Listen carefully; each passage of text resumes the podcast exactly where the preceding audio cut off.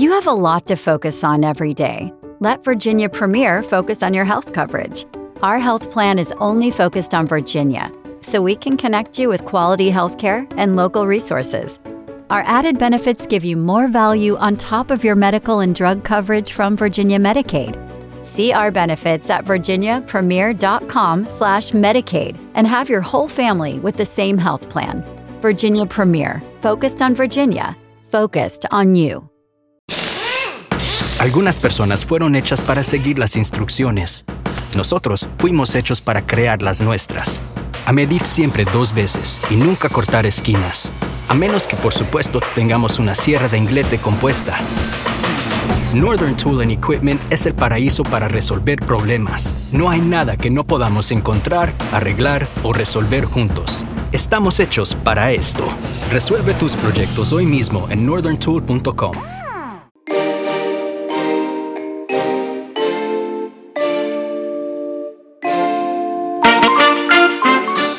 Samir, ¿qué más? ¿Bien o no, don Jairo? Eh, Bien, muy contento con lo que vimos en la WWDC, pero también hay personas con descontento frenético en redes sociales. Sin embargo, hoy vamos a hablar usted y yo sobre grupo. lo que... lo- sí, ¿qué, qué iba a decir? No, no, que hay dos grupos de personas. Unos, los que eran realistas y quedaron con los crespos hechos. Y otros que eran unos tarados y que dijeron, no, yo voy a vender todos mis equipos ya porque en el WWD se van a lanzar los nuevos computadores y se quedaron no solo con los crespos hechos, sino con... Se quedaron sin, sin computador que comprar. Pero sí, hablaremos entonces hoy de lo que más nos gustó, de lo que vimos y de lo que no vimos en el WWDC 2021. Debo decir que la producción eh, fue impecable. El- mi momento favorito es cuando Craig se tira al vacío y se abre un hueco en, en el piso del, del auditorio. Esa fue mi, mejor, la parte, mi parte favorita. Cuando él salta ese toda. hueco. Toda, toda, de verdad que la producción, yo, yo- me- a mí me duele porque yo digo, este evento de cara a todo el mundo es tan bueno y queda tan bien producido que Apple no debería nunca en la vida volver este evento, un evento físico de nuevo. Pero entonces me quedo sin ir a este evento físico que es súper chévere. Entonces tengo ahí como mis sentimientos encontrados. Pues podrían hacer el evento como lo han venido haciendo, con esta producción brutal, y abrir los talleres y todo lo que va después físicamente para que la gente vaya y haga las cosas. Sí, eso es cierto. Ahora, quiere que le diga una cosa, el, el tema de, de las sesiones y de los talleres, eh, y yo, yo creo que usted lo ha visto más de una vez en diferentes eventos, uno va y hay tanto contenido que usted al final termina perdiéndose de muchas cosas. Eh, yo esta semana, en medio de todo el trabajo que he tenido que hacer, me he visto, no sé, una docena de sesiones y de presentaciones eh, al ritmo que uno quiere en el momento que uno quiere. Entonces, coincido eh, y, y de una u otra manera, pues es chévere que la gente se pueda unir y que comparta Ujú. Impresiones y demás, pero a mí este, este modelo me parece genial. Bueno, vamos a arrancar. Este podcast se graba el 10 de junio. Días, en días pasados se presentó la WWDC de Apple. Es un evento dedicado exclusivamente para desarrolladores y claramente, pues como es una señal abierta, mucha gente se, se mete pues a ver qué, qué va a lanzar Apple y qué va a anunciar. Sin embargo, vuelvo y digo, es un evento exclusivamente para desarrolladores, para que los desarrolladores sepan em, qué cosas nuevas va a traer Apple para sus sistemas operativos y de la misma manera enganchen sus apps, las vitaminen y las saquen en septiembre. Tienen todo este tiempo para probar con las nuevas funciones que Apple pues anunció el lunes pasado, que fue 7 de junio, festivo en Colombia, que fue muy bueno porque pues fue un día relajado en temas laborales y pudimos sentarnos juiciosamente a ver el evento. Samir durante el evento se perdió. ¿Usted estaba, usted, está- usted qué estaba haciendo? ¿Usted estaba escribiendo? ¿Qué hacía? No contesta No, el es que, teléfono, eh, nada, o sea, no, se es que desaparece. sabe que yo, yo hace algunos años me acuerdo que eh, e- en alguno de los eventos a los que fui en físico, me acuerdo que tenía esta presión de estar poniendo atención, pero además estar tuiteando y estar comentando sobre lo que estaba pasando. Y me di cuenta que no hacía ni lo uno ni lo otro. Y, y me di cuenta que estaba tratando de hacer lo que hace, por ejemplo, la gente de The Verge, pero pues es que la gente de The Verge tiene cuatro personas en el evento, entonces uno se encarga de las fotos, el otro se encarga de escribir un tema del otro, del otro tema, el otro maneja el live blog y el otro maneja el Twitter. Entonces me di cuenta que, que ese no soy yo y, y, me gusta mucho el evento, me gozo mucho el evento. Entonces, a pesar de que trato de interactuar durante el evento, la verdad es que me, me enfoco más en tomar las imágenes que sé que voy a utilizar para mis artículos, en gozarme y entender el evento y en tomar notas de las preguntas que me quedaron para luego poder, digamos, elevar las preguntas por los conductos regulares o mirar en la documentación si fue que no entendí algo. Entonces, el multitasking ahí a mí sí me vuelve medio, medio, ¿cómo se dice? Eh, ¿cómo se dice? Como medio ermitaño en el momento de la presentación. Bueno, y la verdad es que y la verdad es que esta semana produje contenido eh, como loco, entonces me quitó, me quitó mucho tiempo. Todavía me faltan un par chéveres. Se los leí todos. Bueno, entonces, empecemos. ¿por empezar? empecemos con, con, con, el plato fuerte, que creo que es iOS 15. Yo, sé que para usted de pronto el plato fuerte puede ser el iPadOS, pero creo que para la mayor parte de, de nuestros usuarios es, es iOS. Entonces vamos a, comenzar por ahí. El sistema operativo tanto para los, para los iPhones de Apple como una parte compartida también para los iPad, que en este caso es iPadOS, porque muchas funciones se comparten entre los dos. Sin embargo, iPadOS pues tiene unas cosas adicionales porque la pantalla del iPad tiene unas cosas, es decir, es más grande y se pueden aprovechar otras funcionalidades nuevas. Pero comencemos con una que se comparte básicamente en los tres sistemas, es el FaceTime, el servicio de videollamadas de Apple desde hace muchos años que introduce cosas interesantes que ya he probado y le voy a contar. Y es una, el modo retrato funciona perfecto. Ese, ese blur en el fondo de la persona con la que usted está hablando, que ya tienen otras aplicaciones, pero acá funciona de verdad muy chévere porque aprovechan las cámaras, sobre todo de los iPhone, que tienen pues este, mm, esta cámara especial para, para el Face ID y demás. Sí, y ayuda muy bien a que corte muy bien la persona y se vea. Y en el iPad Pro pasa igual, se ve súper nítido, se ve súper bonito ese modo retrato en las llamadas.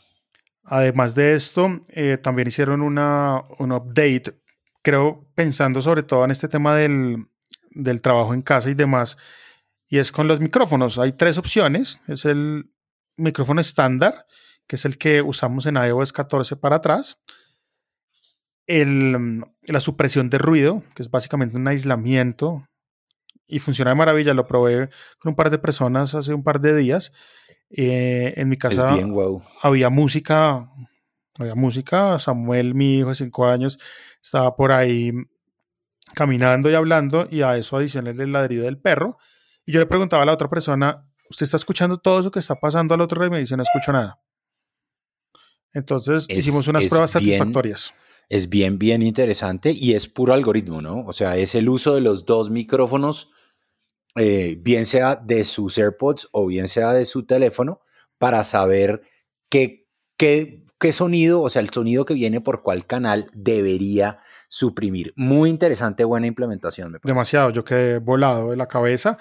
Si em, hay algún amigo de ustedes que tenga el iOS 15 y los llama a ustedes con iOS 14, funciona.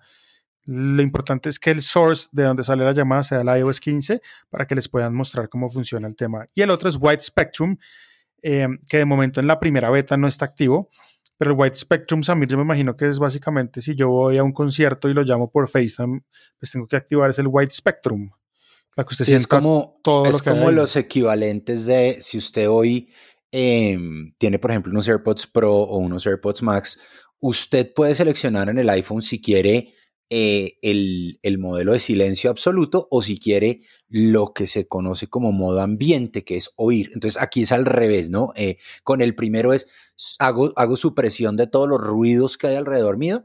O en el otro, White Spectrum es, oiga, no, ¿sabe qué? Hágale un boost a ese sonido para que la otra persona pueda, pueda gozárselos. Ahora, no hablo de la que a mí más me llama la atención eh, y habíamos especulado de que de pronto esto podía pasar con iMessage, que no pasó, pero sí pasa con FaceTime, ¿no? cuando, ellos, cuando ellos lanzan eso que usted va a decir a continuación, yo dije, no, ya, hay mesas, ya, ya, ya, ya, o sea, es lógico, es lógico. Y no. Pero no, ahorita hablamos de ese tema.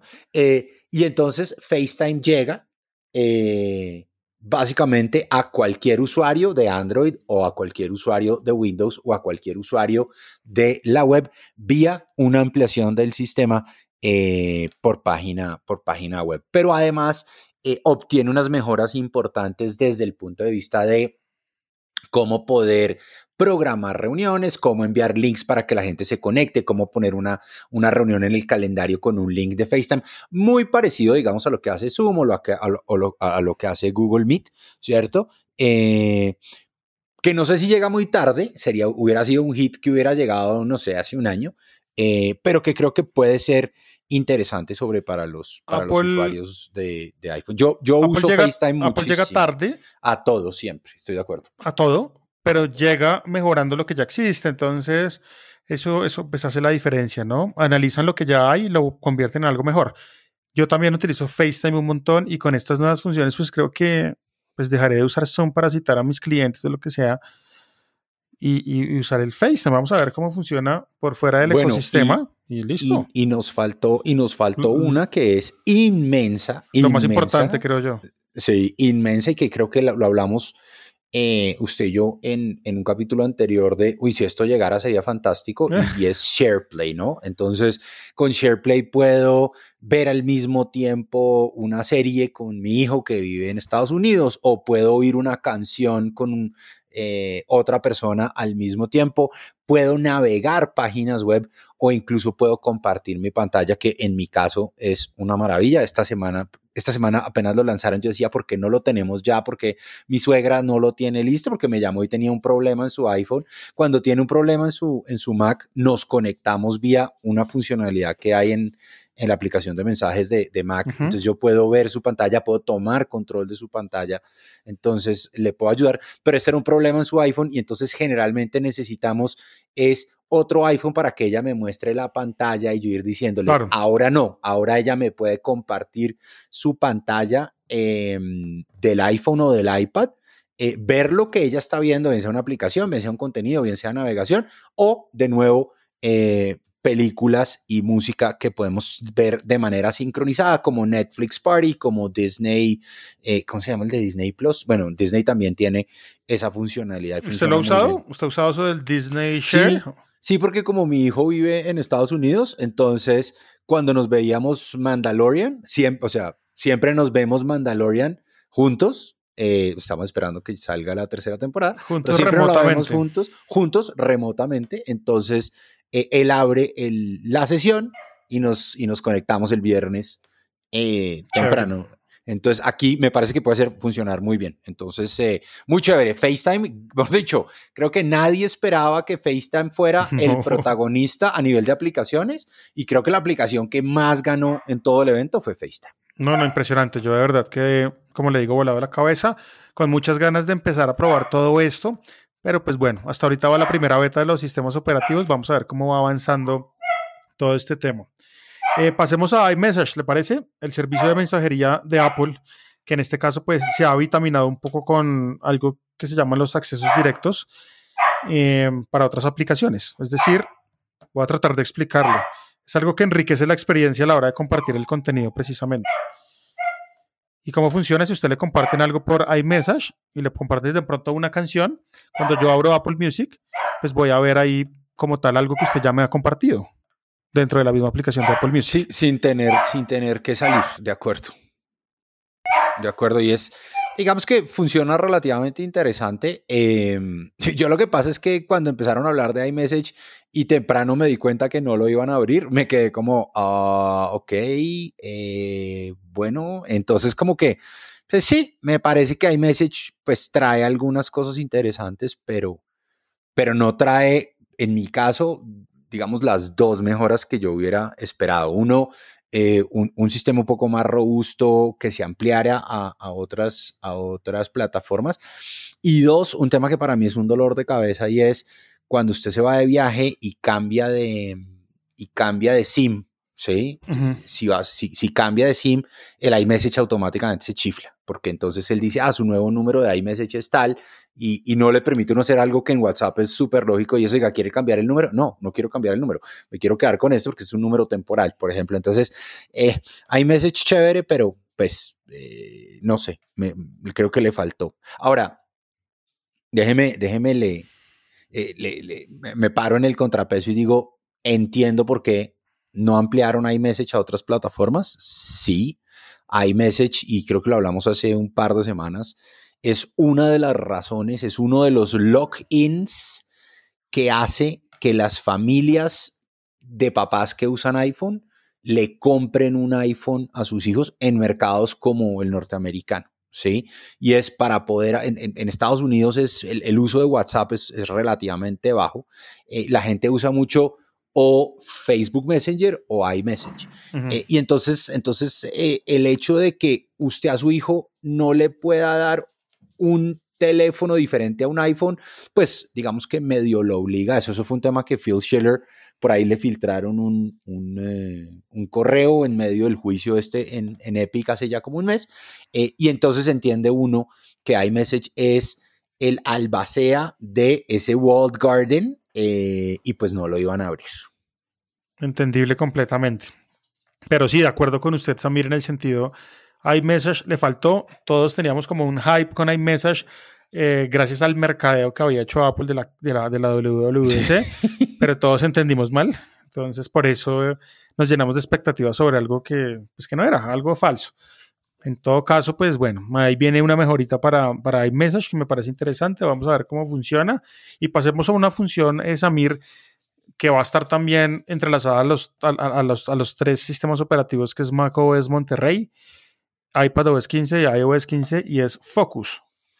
Una función que para mí es como el no molestar vitaminado con más cosas, pero que me gusta mucho. O sea, básicamente concéntrese en lo que necesita en el momento indicado. Y, con un cambio interesante. Hoy, hoy, hay como tres, hoy hay como tres modalidades de no molestar que uno utiliza. ¿No? El primer no molestar es cuando usted hoy puede entrar a Control Center en alguno de sus dispositivos y presionar la lunita, ¿cierto? Y él le dice eh, por cuánto tiempo o durante esta reunión o cuando te vayas de este sitio, en, en el caso del iPhone y del, y del iPad, ¿cierto? Pero eso solo pasa en el dispositivo que usted se lo puso. Entonces, si usted tiene su computador y tiene su iPad y tiene su iPhone y lo pone en el iPhone, solo pasa en el iPhone, los otros dos no, no ocurre. Ahora, él se va a sincronizar en todos sus dispositivos.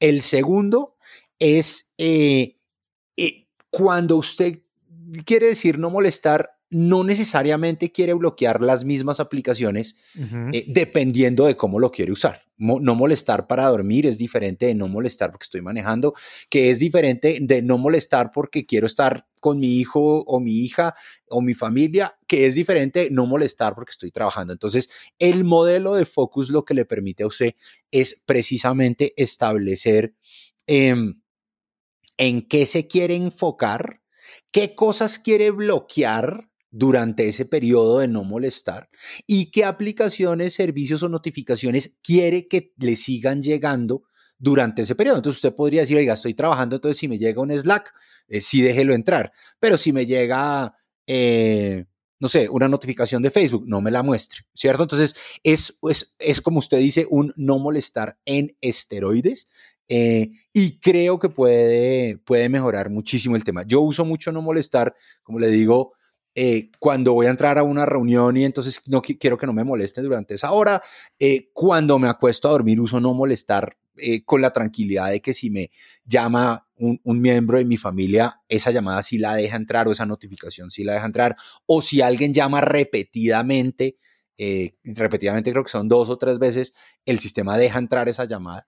Pero lo otro interesante, interesante es que ahora con Focus, la persona que lo trató de contactar, por ejemplo, si le mandó un, mensaje por iMessage y usted tiene prendido el focus, le va a decir, Samir tiene prendido focus eh, y no puede contestar en este momento. Entonces la persona también sabe, ah, este loco está ocupado, pero si es urgente, le puede decir, oiga, no, esto es urgente, deje pasar el mensaje. Entonces, súper chévere, eh, no molestar en esteroides, muy, muy interesante y sobre todo muy chévere que se sincronice en todos sus dispositivos. ¿Sabe qué me gusta ese, de ese focus mode? Y ya lo probé. creé un modo que se llama modo gaming, obviamente. Ah, muy bien. Eh, sí, obvio. Eh, entonces, muy bien. Básicamente, cuando usted activa ese modo, pues le dice, venga, ¿qué contactos lo pueden contactar mientras usted está en este modo? ¿Qué aplicaciones va a permitir? Y algo muy chévere, y, y quiero de una vez decirlo, el App Library llega al iPad y por ende también llega la forma en que usted puede organizar sus pantallas. Entonces, lo chévere de Focus en mi modo gaming es que únicamente me deja la pantalla de juegos y me permite pasar únicamente mensajes de las personas que yo escoja, como usted ya lo ha explicado. Pero lo que me gusta es eso, o sea, pantalla de juegos, o sea, las otras aplicaciones, chao de tu home screen y queda una pantalla dedicada a juegos. Eso me ha gustado mucho. Em, espero poder crear más modos más adelante. Por ejemplo, el modo película me parece súper chévere y se pueden hacer unas cosas increíbles. Creo yo, creo que, que es un muy buen momento y no solo vitamina el iPhone, sino que también vitamina el iPad, que es de pronto también uno de los focos importantes en donde usted se sienta a escribir o hacer cosas puntualmente laborales. Entonces usted puede configurar su iPad en modo trabajo, modo oficina. Y creo que hay cosas importantes que van vitaminando y van, hoy vitaminando es nuestra palabra favorita hoy. Em, le van dando ya gabelitas al iPad para irse soltando en su camino para hacer un dispositivo que a todo el mundo pues eh, le guste y le sirva a la hora de trabajar. Déjeme le cuento una adición interesante que no sé hasta, hasta cuándo vayamos nosotros en Colombia a poder utilizar, eh, pero que tiene que ver con la aplicación de la billetera. Em, con el wallet. Y es la adición de tres cosas chéveres. El primero, eh, digamos, llaves. Usted va a poder incluir llaves llaves del hotel o llaves de algunos vehículos que ya salen con esta integración hacia el, hacia el chip M1. Entonces, eh, sé, por ejemplo, que hay unos BMs que ya comienzan a salir ahorita en agosto y con los cuales usted sencillamente se acerca con su teléfono o se acerca con, con el reloj. Él lo reconoce. Eh, si usted está desbloqueado, si usted está, digamos, autenticado en ellos, el carro se abre y el carro se puede prender. Em, en el caso de los hoteles, Hyatt ya anunció que va a tener eh, llaves para, para el sistema en más de mil de sus hoteles antes de finalizar el año. Em, en algunos de Estados, de Estados Unidos eh, ya hay un piloto y, va a terminar montado que se pueda tener su cédula o su pase. En el caso de ellos es el ID, que generalmente es el pase, eh, en el dispositivo. Eh, y entonces, por ejemplo, si usted viaja en Estados Unidos en, el, en, en un aeropuerto, sencillamente ya no tiene que sacar su, su ID, que en el caso de ellos, digamos, nacionalmente no se necesita el pasaporte, entonces usted podría solo sacar wallet y el sistema le va a recibir eh, la información. Me pareció súper chévere. Ahora, de aquí a que eso llegue a países como los nuestros, pues eh, ni el carro, de pronto los hoteles, eh, pero el carro no. En el W en Bogotá, por ejemplo, funciona muy bien las llaves, pero digamos que es, el sistema anterior de wallet, pero funciona muy bien. Usted puede llegar, eh, si tiene su cuenta, no necesita pasar y que le entreguen una tarjeta, sino que con su teléfono puede abrir las puertas. Esto lo superpotencia, pero además agrega estas otras. Básicamente no lleve billetera porque ya la tiene en su dispositivo. Tiene la llave del carro, tiene la llave del hotel y tiene su plata, tiene todo. Y su identificación. Y su ID, ya listo. Chao. No necesitas nada más, amigo. bueno, privacidad. a, mí, a, mí, el tema, a mí el tema de privacidad, usted sabe que me gusta, me encanta. Parece que es un diferencial grande de la plataforma y claramente lo que vimos fue un, double down en el tema de privacidad. Eh, con dos temas chéveres, el, tres temas chéveres. Eh, el primero tiene que ver con una cosa que se llama Mail Privacy Protection, que, que sencillamente lo que le permite es bloquear el, la lectura de las direcciones IP, de tal manera que pues esos marqueteros que le mandan correos, pero que esos correos tienen como información adentro, no puedan ver su, su dirección IP. Sí, jodidos los newsletters. Eh, sí, falta ver cómo, cómo, se, cómo se termina implementando, pero pues digamos que ese es el uno y el otro es, oiga, pues si usted quiere contarle al, al dueño de ese newsletter o de esa propaganda que lo abrió, pues ya no, ya no va a ser automáticamente, sino el sistema le va a decir, este correo está preguntando si usted abrió el correo, le quiere decir si sí o si no. Entonces, pues chévere. Y el tema del rastreo de píxeles eh, es bien, bien interesante. Entonces, bueno, vamos a ver y seguramente ahorita hablaremos de los servicios de iCloud Plus, eh, en el cual hay una sorpresa súper extraña en el caso de Colombia, pero bueno, ahorita hablaremos de eso. Y por último, no sé si usted tiene algo más ahí en iOS. A mí me encantó el tema de, de lo que tenemos, digamos, asociado a, a inteligencia. ¿No? Eh, y el tema de cómo usted puede hacer cosas que hoy funcionan, por ejemplo, en el Google Pixel, y usted puede reconocer textos a través de la cámara y, e interactuar con esos textos de manera, digamos, directa. Entonces usted puede traducirlo, ¿no? Piense, piense en, usted está de viaje y ve un letra, yo me acuerdo una vez en, en la India, nos, nos pinchamos. Eh, y pues usted miraba todos los letreros y ¿será que alguno de estos dice montallantas? No sé, ¿no? Entonces, imagínese usted solo poder poner el teléfono enfrente y que él se lo muestre en el lenguaje original, pero además se lo traduzca automáticamente. Eh, y si es un número de teléfono que usted le pueda dar clic eh, y que llame, si es un link que usted le pueda dar clic y que lo llame, o sea, volver las cosas un poco más interactivas, pero también copiar, pegar, guardar, etcétera, etcétera. Sí, creo que de iOS cubrimos ya, digamos que las cosas más importantes. Recuerden que al final del podcast vamos a leer eh, los correos que la gente nos ha enviado a través del correo podcast arroba hablemos de apple.com. Y ojo al correo para que lo anoten. Podcast en singular arroba hablemos de apple.com. Mm, sí, creo que no se nos queda nada fuera del tintero en iOS. creo que ya hablamos de todo. Del iPad, entonces, ¿qué le gustó? Bueno, algo que yo creo que sabíamos que iba a pasar, eh, los widgets en, pantalla llegaron por fin al iPad.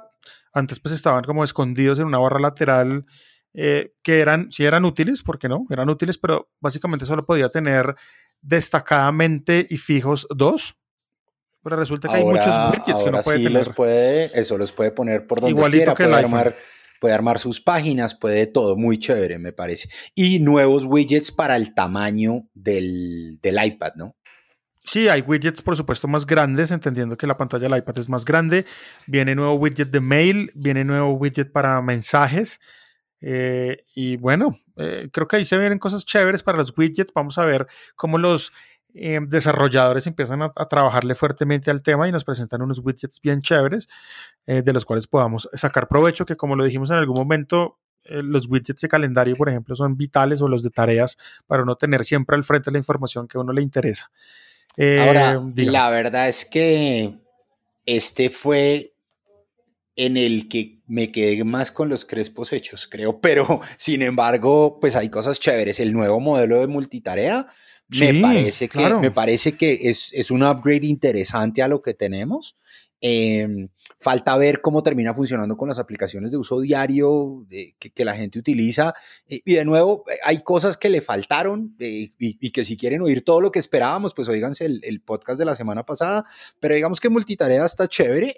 usted mencionó ahorita que el App Library queda en el dock, funciona muy bien. Para mí tal vez el, el más chévere de la multitarea es a veces usted tiene, usted quiere abrir dos cosas al tiempo, eh, pero la segunda cosa que quiere abrir no la tiene en el dock, porque o no la mantiene en el dock o no es una de las que ha usado recientemente, y entonces le toca cerrar esto y abrir la otra para después volver a abrir esta. Me encantó el nuevo modelo de cómo usted puede ir al, puede ir al, al home screen y escoger el segundo. Pareció súper útil, creo que puede funcionar muy, muy bien. Eh, los Quick Notes, que son básicamente pues, la traducción al español, las notas rápidas, llegan al iPad OS 15. Básicamente, lo único que hay que hacer para activarlas es deslizar em, el dedo desde una esquina con el Apple Pencil. Venga, con el Apple Pencil, ¿no? Sí, sí, y venga, entonces, cuando usted tiene el iPad, si usted con su Apple Pencil desliza desde la esquina de abajo a la izquierda hacia arriba, usted puede tomar un printout de la página que está viendo. ¿Sí? Entonces usted podría, usted podría sacar un printout de toda la página, una página web, puede sacar el printout de toda esa página web.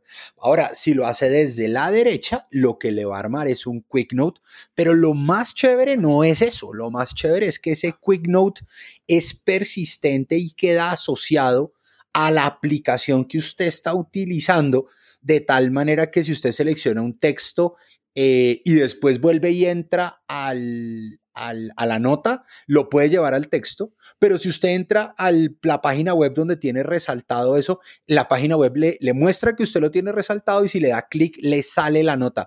Creo que va a ser súper poderoso. eh, para aquellos, por ejemplo, que usan el iPad para tomar notas en clase, para tomar notas en las reuniones, creo que va a ser una adición inmensa lo que vimos en la aplicación de Notes de verdad. Y adicionalmente a esto, pues también viene la mm, posibilidad de poner etiquetas. Hay mucha gente que trabaja con etiquetas y es básicamente poner numeral, hablemos de Apple, y básicamente todas las notas que tengan ese numeral, pues se van a organizar de cierta manera para encontrarlas más fácil. Y no lo dijeron, y no lo dijeron, pero pasa exactamente eso mismo que usted acaba de contar. Pasa también en la aplicación de eh, recordatorios.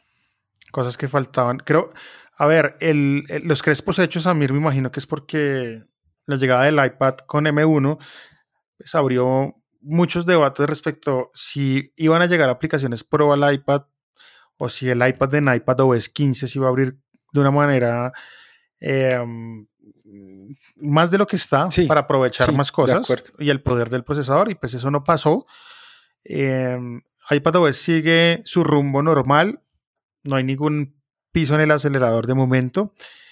Y pues nada, es el, lo importante del iPadOS no es que venga con M1, sino lo importante es que utiliza el, mismo procesador que tiene una Mac. Sí, estoy de acuerdo. Ahora, si usted se pone a pensarlo de manera holística, es, usted no puede desarrollar para el iPad Pro con un chip M1 cuando todavía tiene un iPad Air, un iPad mini y un iPad normal que no tienen ese procesador y que seguramente no tendrán esa capacidad. Lo interesante de esto que estamos hablando es que llega a todas, entonces funciona muy bien.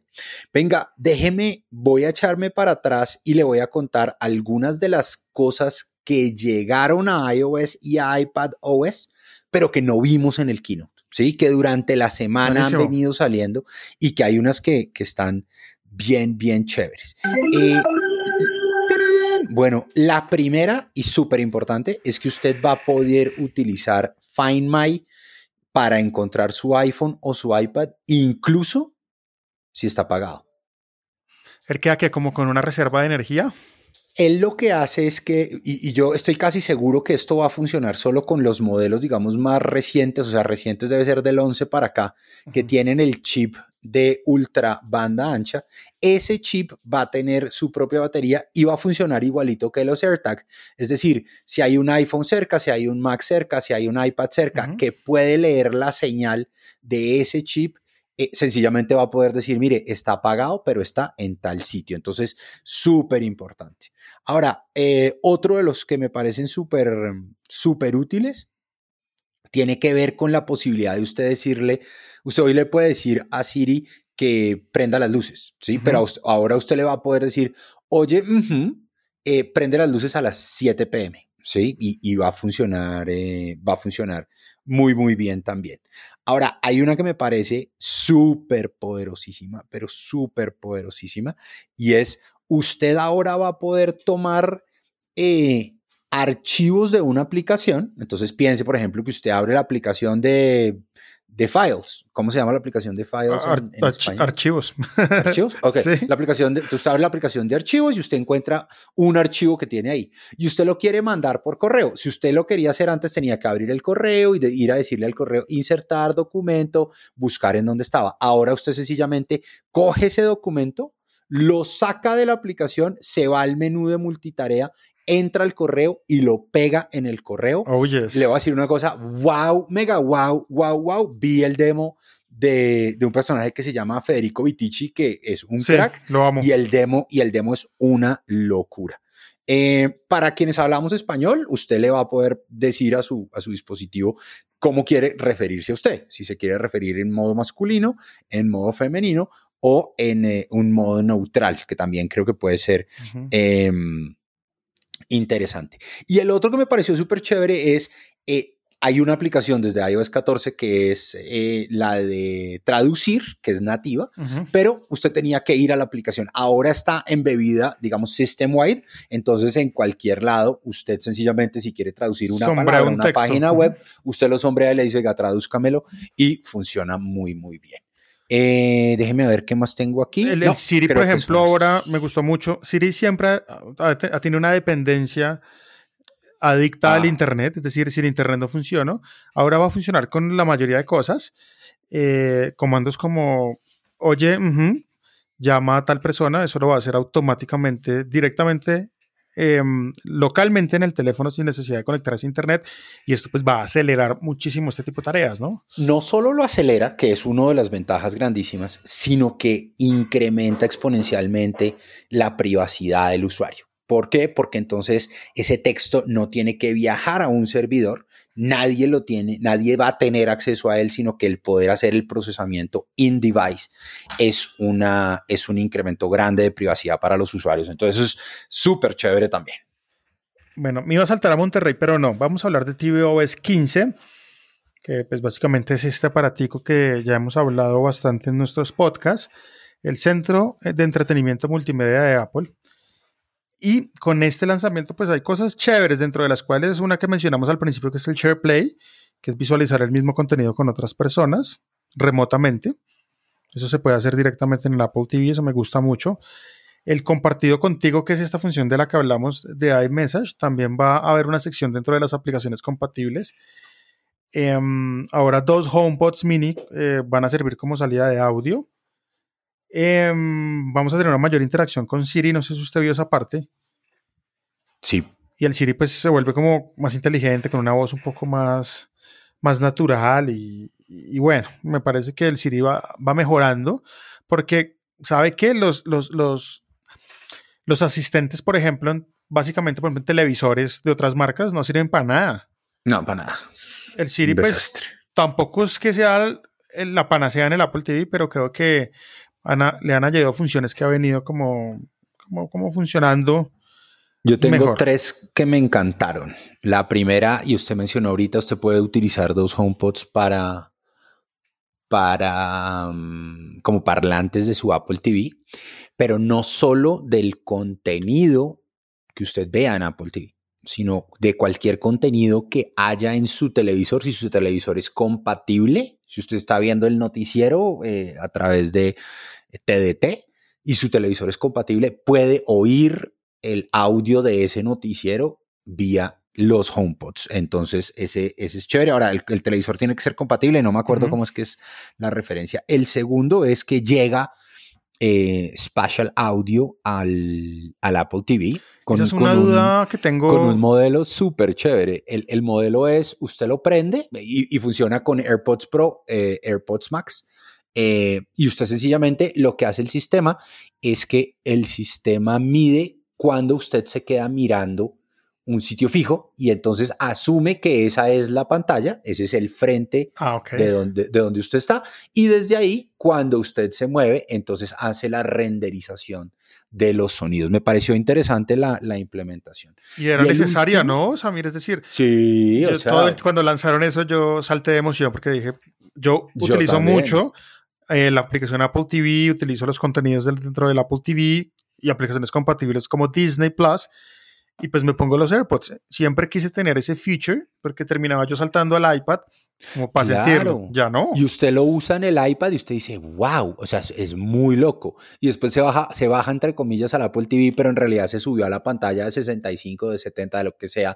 Y dice, no, pero ¿cómo me voy a perder esto? Entonces eh, llega muy interesante. Y el último tiene que ver con uno de los themes que más, eh, mañana estoy sacando un artículo que se llama lo que más me intrigó del WWDC. Yo siempre trato de hacer algo así extraño que, vi, que está como lejos de los titulares, pero que creo que va para el futuro. Eh, vi muchísimo tema asociado a cómo vamos a matar el password. ¿no? Entonces, a partir de tvOS 15, si usted tiene un iPhone compatible con iOS 15, que fueron casi todos, usted va a poder hacer login a sus aplicaciones y a sus servicios en el Apple TV utilizando el Face ID de su teléfono. Entonces creo que también chévere y nos puede ayudar a, digamos, eso mejora, por decirlo, la productividad de lo que usted está haciendo en el... Sí, generalmente lo que yo hacía era, bueno, le saltaba a usted el texto en su teléfono. Le Oiga, pero usted como la aplicación. Mucha gente no, mucha gente no sabe usar eso. Explíquelo en detalle porque yo he visto gente que todavía saca el control y empieza a buscar letra por letra y yo le digo, pero ¿cómo así? ¿No tienes un iPhone? Entonces, cuente cómo funciona hoy. No, pues básicamente es, escoges la aplicación, digamos Netflix, y pues esa aplicación, la primera vez que usted la abre, pues no está login, se para en el usuario y automáticamente le salta una notificación al dispositivo iOS compatible, oprime la notificación y si usted tiene, por ejemplo, esa, ese password con el usuario dentro de alguna aplicación de, de passwords o dentro del keychain en este caso, pues con el Face ID hace básicamente todo, hace el relleno automático y, y si listo. no, usted puede escribir, pero con el teclado del iPhone o del iPad y no rápido. teniendo que ir, sí, no teniendo que buscar letra por letra con el control. Entonces, aquí un poco lo que viene es una ampliación de eso y, y de nuevo me vi una, un par de sesiones, pero me vi una que me encantó que es Moving Beyond Passwords. eh, eh, la voy a tener ahí linkeada en mi artículo de mañana en texetera.co, eh, en, en donde están contando para dónde van y qué es lo que están viendo y cómo, cómo están tratando de crear ese modelo en el cual nos podamos ir alejando del modelo actual. Entonces, en, en, el, en su Apple TV va a poder loguearse aplicaciones y servicios a través de su cara. No, Raquera, me parece fenomenal y es lo que tenía que pasar. Watch OS, que llegó a su versión número 8, eh, siento que no presentó como mucha novedad. Vuelvo y le digo, y todos los que escuchan el podcast saben, no tengo este reloj, pero pues básicamente son unos puntos específicos. Meditar, la para respirar que evoluciona, eh, la monitorización del sueño, eh, algo que, que, ellos llaman el, el, Tai Chi Pilates, que es una aplicación básicamente para entrenar este tipo de actividades. Sí, son, son dos, son dos eh, digamos, actividades adicionales que se suman. Eh, Apple Fitness, pues que es algo que se añade mucho al reloj, llega con más actividades, con más opciones de monitoreo. Básicamente el, el, el, Apple Fitness que uno puede ver en el Apple TV, por ejemplo, pues es necesario que uno tenga el reloj para sacarle pues todo el jugo. Eh, fotos, pues la app de fotografías ya se incluye y se rediseña completamente para simplificar un poco esta vista de los recuerdos que también se actualizaron con compatibilidad de Apple Music. Eh, y no sé qué, qué usted destacar del reloj. Yo la verdad no vi mucho. No, a mí, a mí hubo dos cosas que me parecieron chéveres eh, y que creo que de nuevo ahondan en este, en este modelo de salud y bienestar. Eh, el primero es eh, un feature nuevo que se llama tendencias, ¿sí? Y que lo que busca es, eh, cu cuando usted se enferma, usted no se enferma de la noche a la mañana. Generalmente es, es raro que usted se enferme de la noche a la mañana. Hay una sintomatología reloj, anterior. Claro, y el reloj y el teléfono hoy en día pueden recoger mucha información. Entonces lo que, lo que está empezando a hacer esta nueva funcionalidad de Trends es empezar a mostrarle esas tendencias y cómo han cambiado. Tendencias, por ejemplo, de cómo está respirando por la noche, tendencias uh -huh. de cómo está haciendo ejercicio, cómo está caminando. Mostraron una que me pareció muy chévere que tiene que ver con eh, la posibilidad de medir eh, cómo camina usted. Eh, ah, se, sí llama, se llama Walking Steadiness y básicamente utiliza su reloj y su teléfono para medir cómo son sus, sus pasos, qué tan largos son, cuánto tiempo duran el aire, no sé qué, y encontrar si hay diferencias a lo largo del tiempo que le puedan ir diciendo, oiga, usted se está volviendo propenso a caerse para que pueda tomar eh, mediciones, ¿no? Es, mide básicamente el nivel de simetría con el cual usted camina y la firmeza con la cual usted da esos pasos. Y de nuevo, lo que nos está tratando de hacer es llevarnos a un modelo más proactivo de atención de, de la salud. Eh, modelo más proactivo que incluye además la posibilidad de que usted todos estos trends, eh, eh, cardiograma, salud, oxígeno, etcétera, etcétera, usted lo pueda compartir con su médico, pero adicionalmente a eso, si usted recibe, por ejemplo, exámenes médicos de un laboratorio compatible, usted va a poder tener esos exámenes médicos incluidos en su historial de salud dentro del, dentro del reloj y del teléfono, de tal manera que cuando usted vaya donde el, donde el médico no sea solo cómo te estás sintiendo hoy, sino venga, le, yo le puedo mostrar lo que ha sido, no sé, mi último año. Yo, yo ahí, por ejemplo, tengo ya casi cuatro años de historia de muchas cosas, entonces se empieza a popular y se vuelve bien, bien interesante. Y lo otro es la posibilidad de usted compartir esa información, por ejemplo, con sus papás, ¿no? Eso o me pareció, mis, eso, que, eso. Claro, que mis papás me puedan a, a mí compartir esa información de los trends y demás para yo poder estar pendientes de ellos, o que mis hijos puedan ver la mía cuando ya, digamos, yo empiece a depender un poco em, de ellos. Me pareció interesante, eh, yo coincido con usted, no es que sea mucho, lo que es es, es, eh, muy enfocado en este tema y claramente tendremos que esperar, sobre todo en este caso, a ver qué trae el nuevo Apple Watch que, lo que le adicione funcionalidades a esto, pero solo para ese nuevo dispositivo. De acuerdo, estoy completamente de acuerdo. Em, pasemos a macOS 12, que en este caso se va a llamar Monterrey. Ya lo habíamos hablado en el capítulo anterior, era uno. ¿Monterrey o Monterrey en español? O Monterrey. Monterrey. Monterrey, porque en, español le sigue diciendo como Monterrey, que nos falta una R por ahí. Pero bueno, Monterrey. Sí, Monterrey, qué hijo de madre es Monterrey.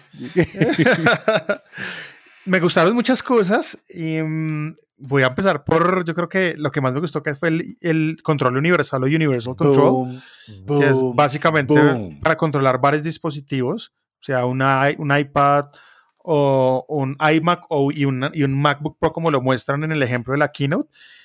A mí, Samir, esa vaina me sirve muchísimo. Yo siempre trabajo con mi iPad al lado, abierto, visible, y claro, cuando voy a hacer algo en el iPad, pues tengo un mouse al lado y lo, y lo muevo o simplemente utilizo mi dedo para navegar. El Universal Control funciona, y esto es importante para que la gente lo sepa, tiene que estar vinculado el equipo o los equipos al, a un mismo Apple ID.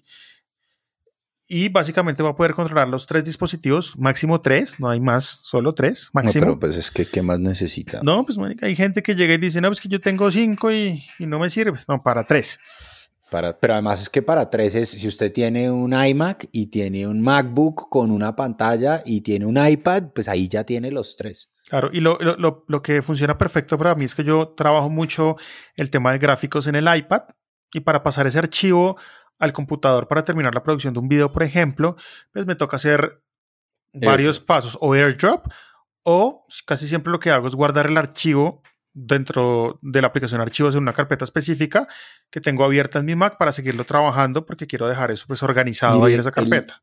El, demo, el demo tiene dos cosas muy interesantes. Em, el primero es cuando usted mueve el mouse, ¿sí? por ejemplo, usted hoy con CarPlay, usted tiene que decirle a su computador en dónde está su iPad. ¿Sí? Si su iPad está a la izquierda, usted le tiene que, en settings le tiene que decir, oiga, mi iPad está a la izquierda, para que cuando le muestre la pantalla extendida, se la muestre donde es y cuando usted mueva el mouse, él tenga que, pues él sepa para dónde se tiene que ir. Con Universal Control eso no es así. Usted en realidad solo pone los equipos cerca eh, y cuando usted mueve el mouse, si usted está en su computador y se quiere ir al iPad, como en su caso, y tiene su iPad a la izquierda, cuando usted mueve el, el, mouse hacia la izquierda, usted le está diciendo a él implícitamente, mi, mi, mi iPad está a la izquierda. Mm, interesantemente, cuando usted brinca con el mouse a ese otro dispositivo, el, eh, su mouse, su teclado, su trackpad de este dispositivo pueden empezar a controlar eh, ese otro dispositivo. Y como dice usted, usted puede pasar un archivo de un lado al otro. Esa vaina es eh, fantástica, Sí, yo, y yo creo que sí, chévere el nombre que le pusieron, pero esto se debería llamar, no sé, Apple OS, porque es, en realidad tú lo que tienes es un sistema operativo donde tienes todo y en donde puedes brincar de diferentes dispositivos al otro. El demo es wow, o sea, impresionante. Yo, como, como dice usted, no veo la hora mm. de poder empezar a usarlo en día a día. Venga, este, este feature está disponible también para los Mac con Intel. Ah, no tengo claridad porque en, eh, en, la página de Apple sí hay unas restricciones de, de año eh, pero si quiere, sigamos hablando, déjeme lo busco y ahorita les respondo. Listo. Eh, vienen los shortcuts o los atajos a, Mac OS. Básicamente em, van a reemplazar la aplicación que se llama Automator, los que la usan. Entonces, ahora pues va a ser con Pero solo tengo, pero solo tengo un, un atajo, un, un, un, automation que es, es ciérreme, ciérreme todas las aplicaciones. Ok. ¿Sí? En cambio, en mi iPhone y en mi iPad sí tengo muchos shortcuts. Sí, yo también em, vivo lleno de shortcuts, que sería chévere hacerle un capitulito del podcast a Shortcuts. Sí, sí, sí, sí. ¿Usted se acuerda, ¿usted se acuerda antes de Shortcuts, la aplicación que pues compró Apple llamada Workflow? Sí. Yo utilizaba esa aplicación desde, desde que la aplicación empezó a trabajar en sistemas iOS. Ah, ok. Y en Automator, en el. Mac, tengo, tengo, por ejemplo, varias carpetas que cuando meto, por ejemplo, una foto a, un- a una carpeta que ya tenga una automatización precisa, me convierte la foto a JPG y me la pone de unas, em, de unos, de unas dimensiones específicas y me las deja listas para subir a los blogs. Eso es interesante. Le tengo, le tengo su respuesta. La respuesta a su pregunta de si esto es compatible con Espere, procesadores espere, espere. Intel es sí. Buenísimo. En Wow. realidad, en realidad, Universal Control está compatible con MacBook Pro del 2016 en adelante, MacBook del 2016 en adelante, MacBook Air del 2018 en adelante, iMac del 2017 en adelante, eh, iMac 5K Retina del uf, 2015 en adelante, eh, Mac Mini del 2018 en adelante, Mac Pro del 2019 y pues los modelos de los iPad. Pero entonces la respuesta es la respuesta Buenísimo. es sí. Bueno, y me hace feliz. Em, AirPlay en el Mac. Uf, gran. AirPlay en ¿No? el Mac. Sí, es decir, en el, nuevo- en el- o sea, la respuesta es sí. Eh, no sé qué tanto lo vaya a utilizar. Pues claro, nunca había estado disponible, entonces pues nunca lo utilizaba. Pero ahora que está disponible, pues chévere poder de pronto, no sé, una presentación que no tenga en el celular, poderla amplificar. en No, las sabe que se acuerda, se acuerda que yo le estaba contando, le estaba contando el, el- lo que lo que estábamos haciendo con mi señora hace como tres semanas, que estábamos mirando un tema de un viaje, entonces teníamos el televisor para que ella pudiera ver mientras yo miraba en mi computador. ¿Sí? Eh, ahorita, pues si no tenemos ese televisor y ese Apple TV, pues nos podemos ahorrar el tema porque yo le puedo hacer AirPlay al Mac de ella y ella puede ver mi pantalla y los dos ver al mismo tiempo. Eh, entonces me parece que Mm. puede haber eh, un, un- un uso ahí interesante. Ese del AirPlay sí creo, no estoy, corríjame, que es una función únicamente para los M1s.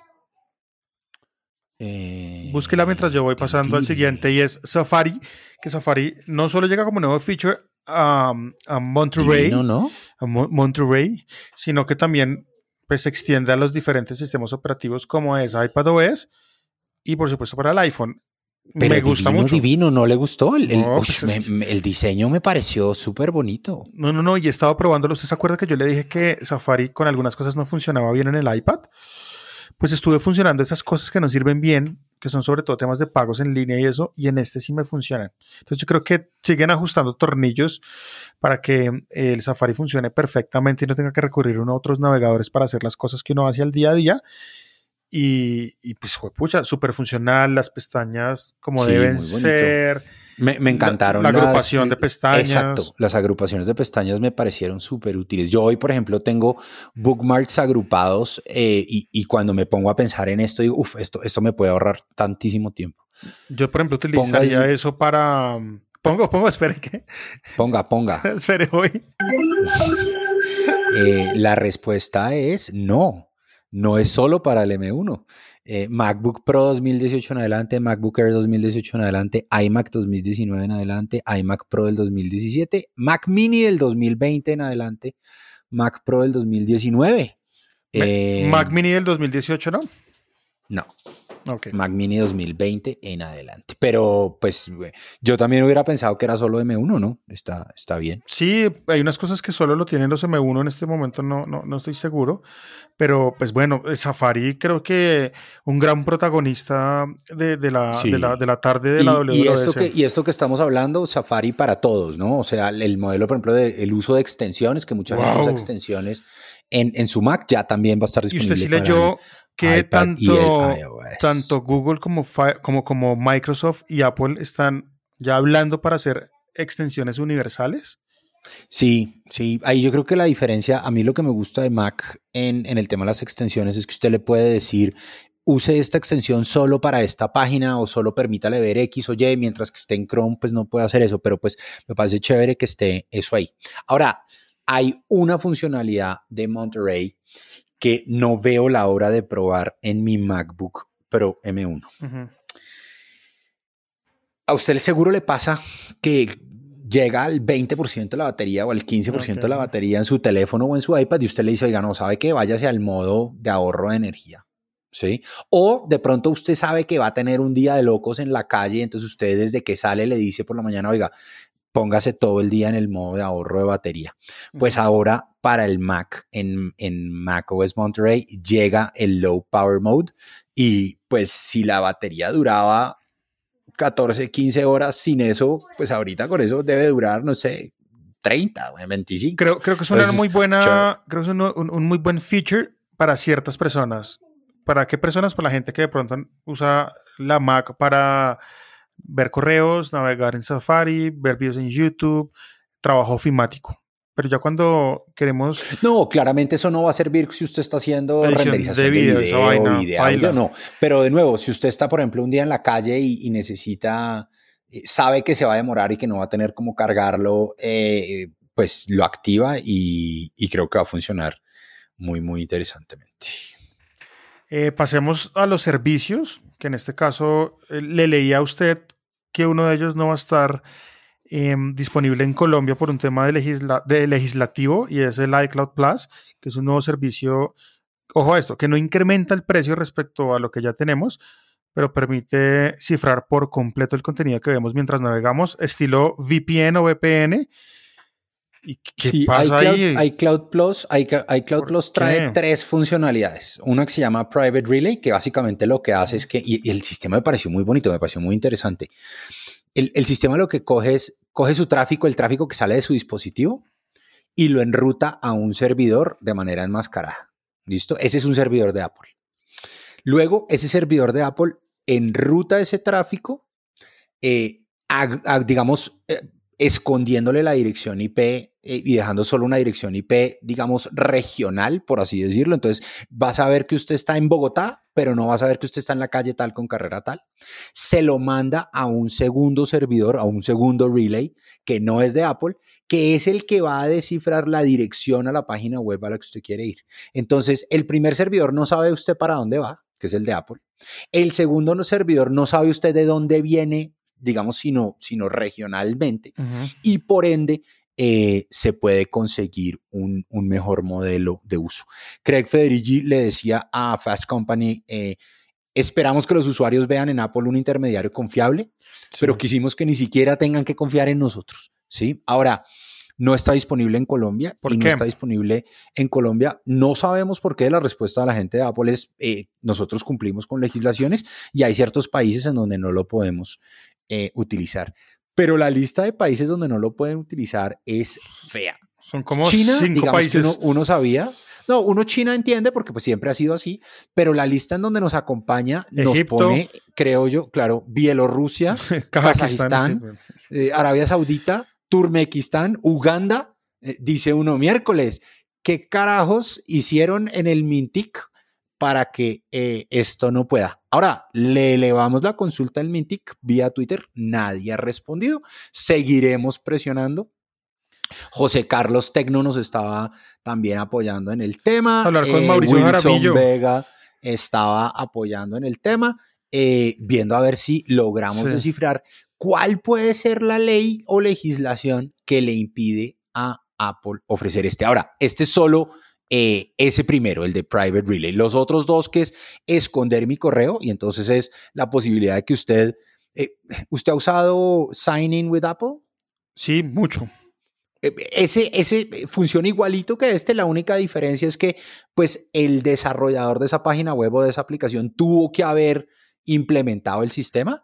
En cambio, con esconder mi correo, sencillamente usted lo puede usar, usar para cualquier página. Y, y, y el último es eh, HomeKit Secure Video, que hoy ya funciona así, pero que sencillamente lo que está diciéndole es, mire, sabe que usted ya no tiene que, ya no, si usted tiene, por ejemplo, el plan, el plan grande de iCloud, el de, dos teras, familiar, no sé qué, usted puede tener el número que, de, cámaras eh, y, y video feeds seguros em, que quiera, ya no va a tener una limitación a 5 eh, y eso no va a contar contra el espacio de su iCloud. Entonces, pues chévere también.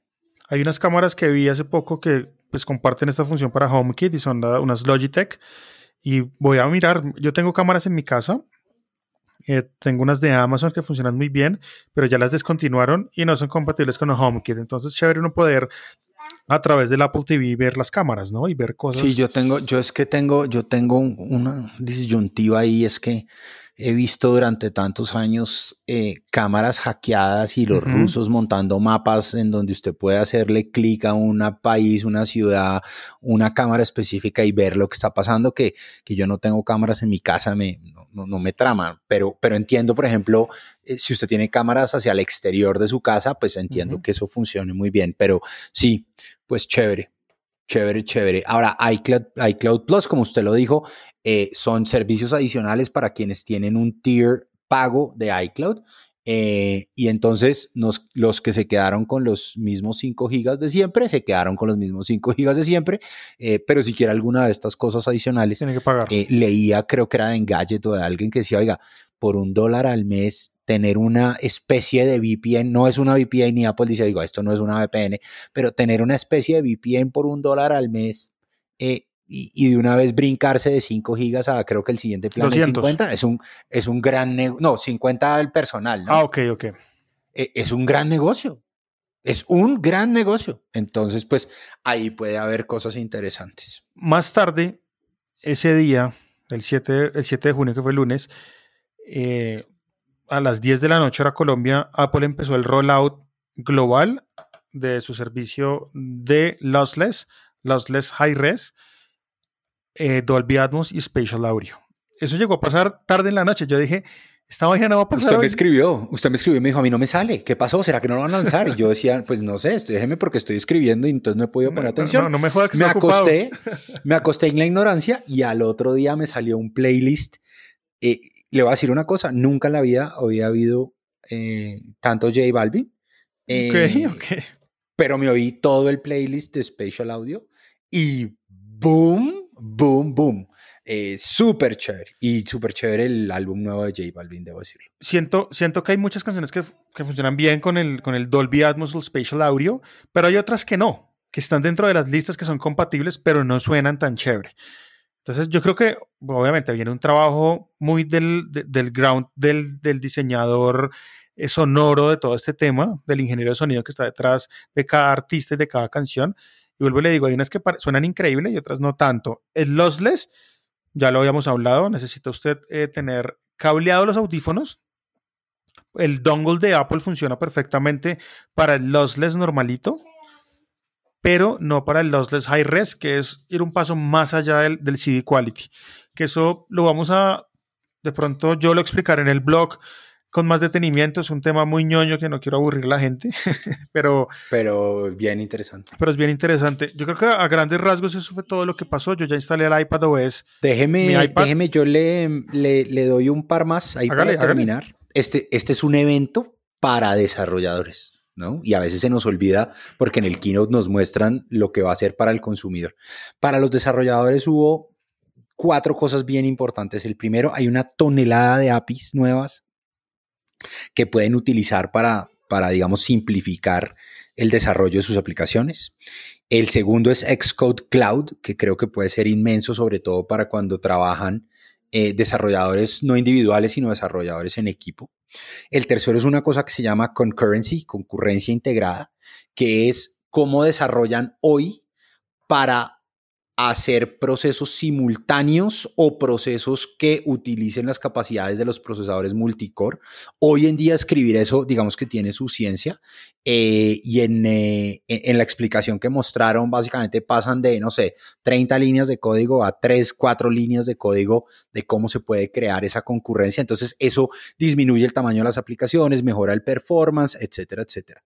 Eh, y el último tiene que ver con ese otro em, tema intrigante del, del WWDC y es que Apple está escondiendo a plena vista eh, el tema de realidad aumentada. Lanzaron una funcionalidad que se llama Object, Object Capture. ¿Qué tal eso? Que, que básicamente le permite a usted con un iPhone tomar fotos de cualquier elemento y luego a partir de esa foto crear una representación gráfica en 3D para bien sea utilizarlo en un modelo de comercio electrónico bien sea crear un objeto eh, de realidad virtual impresionante. A mí me gustó mucho independientemente de cualquier cosa. Em, Le tengo uno último, pero quisiera que me vote las preguntas del público, que creo que a estas alturas solo vamos a poder echarnos una. Bótese la pregunta del público. Espero que tenga un ruido de You've got mail o algo así para, ponerle este tema. Pero bótese la pregunta del público porque le tengo la respuesta. Bueno, antes de ir con la pregunta del público que nos enviaron a través del mail podcast arroba de apple.com, de la cual vamos a tomar una nomás por temas de tiempo, quiero saludar a Juan Mora que me escribió por, por Twitter. Eh, dijo que había escuchado el podcast, que le gusta mucho y que es fan. Entonces, a Juan Mora un, un, saludo. Creo que él está en Australia, en Sydney. Hashtag soy tu fans. Sí, sí su, tu fans con S. con S al final. Sí, sí, por favor. Bueno, ¿le leo el correo? ¿Usted lo tiene ahí o se lo leo acá? No, lo leo. El correo viene de Juan González y dice: Hola Jairo, Samir, buen día. Un gusto escuchar su podcast y aprender de su conocimiento. Felicitaciones. Consulta. Compré mi AirTag hace poco. Con la última actualización, ¿es posible que cuando el AirTag y el iPhone se separan, llegue una notificación al iPhone de esto? Espere. Sería muy útil. Si lo tienes en tu morral, si lo tienes en tu morral y te vas sin él o te lo roban cuando pierdas conexión, ¿existe una notificación en el iPhone? Gracias, Juan. Eh, la respuesta es sí, y no solo para el, para el AirTag, sino para los AirPods. Eh, dos, eh, dos, temas súper interesantes que vimos eh, asociados a iOS 15 y que tienen que ver con los AirTags y con los AirPods. Precisamente, si, si usted tiene un AirTag y usted le dice a ese AirTag que usted, si se separa, le avise, eh, en el momento en que usted se le separe, se le quedó el morral y usted se levantó, eh, su iPhone le va a avisar. Lo mismo le va a pasar con los AirPods. Si usted se aleja de sus AirPods, le va a decir, hey, estás dejando tus AirPods. Eh, y el otro que tiene que ver ahí con, con los AirPods, eso se llama alertas de separación. Pero el segundo es que los AirPods Pro y los AirPods Max se ganan la funcionalidad que ya tiene el AirTag de utilizar el Find My Network eh, para, para poder Eso... decirlo, diga, se me perdieron los AirPods, pero Jairo pasó al, al, lado de ellos y entonces el teléfono de Jairo los encontró y sin que Jairo sepa, a mí me avisan y me dicen, sus AirPods los vieron por última vez en tal sitio. Oiga, Samir, ¿y esa función está ahorita o va a estar en iOS 15? No, usted, ¿cuál? ¿La de los AirPods? Sí. No, la de los. Usted hoy puede encontrar los AirPods usted, pero él, él está basado solo en usted. Entonces, con iOS 15, eh, tanto para los AirPods como para los AirTags, tenemos la nueva funcionalidad de alerta de separación okay. y tenemos la funcionalidad de compatibilidad para los AirPods Pro y para los AirPods Max de el Find My Network. Bueno, ahí está la, la, respuesta a este oyente del podcast. Juan, gracias por escribirnos. Y bueno, se nos fue largo el podcast. Vamos a terminarlo, Samir. Mil gracias por pues, esta conversación de las cosas que salieron en la WWDC. Vamos desde aquí en adelante pues, a estar probando betas, a irles contando qué va saliendo, por supuesto. Déjenos... Gracias. Si se, si se, quedaron hasta estas alturas del podcast, pues gracias, porque de verdad. Eso sí, está bueno eso. Y nada, recuerden que pueden escribirnos a podcast de apple.com con consultas, saludos, pellizcos, gritos, lo que quieran. Y también a través de la aplicación Apple Podcast en reseñas. Ahí pueden también dejarnos un mensaje que estaremos leyéndolos, por supuesto.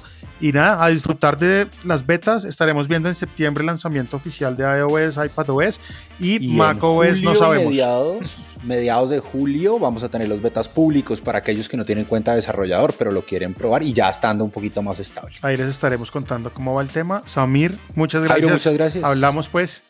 Abrazo. Chao.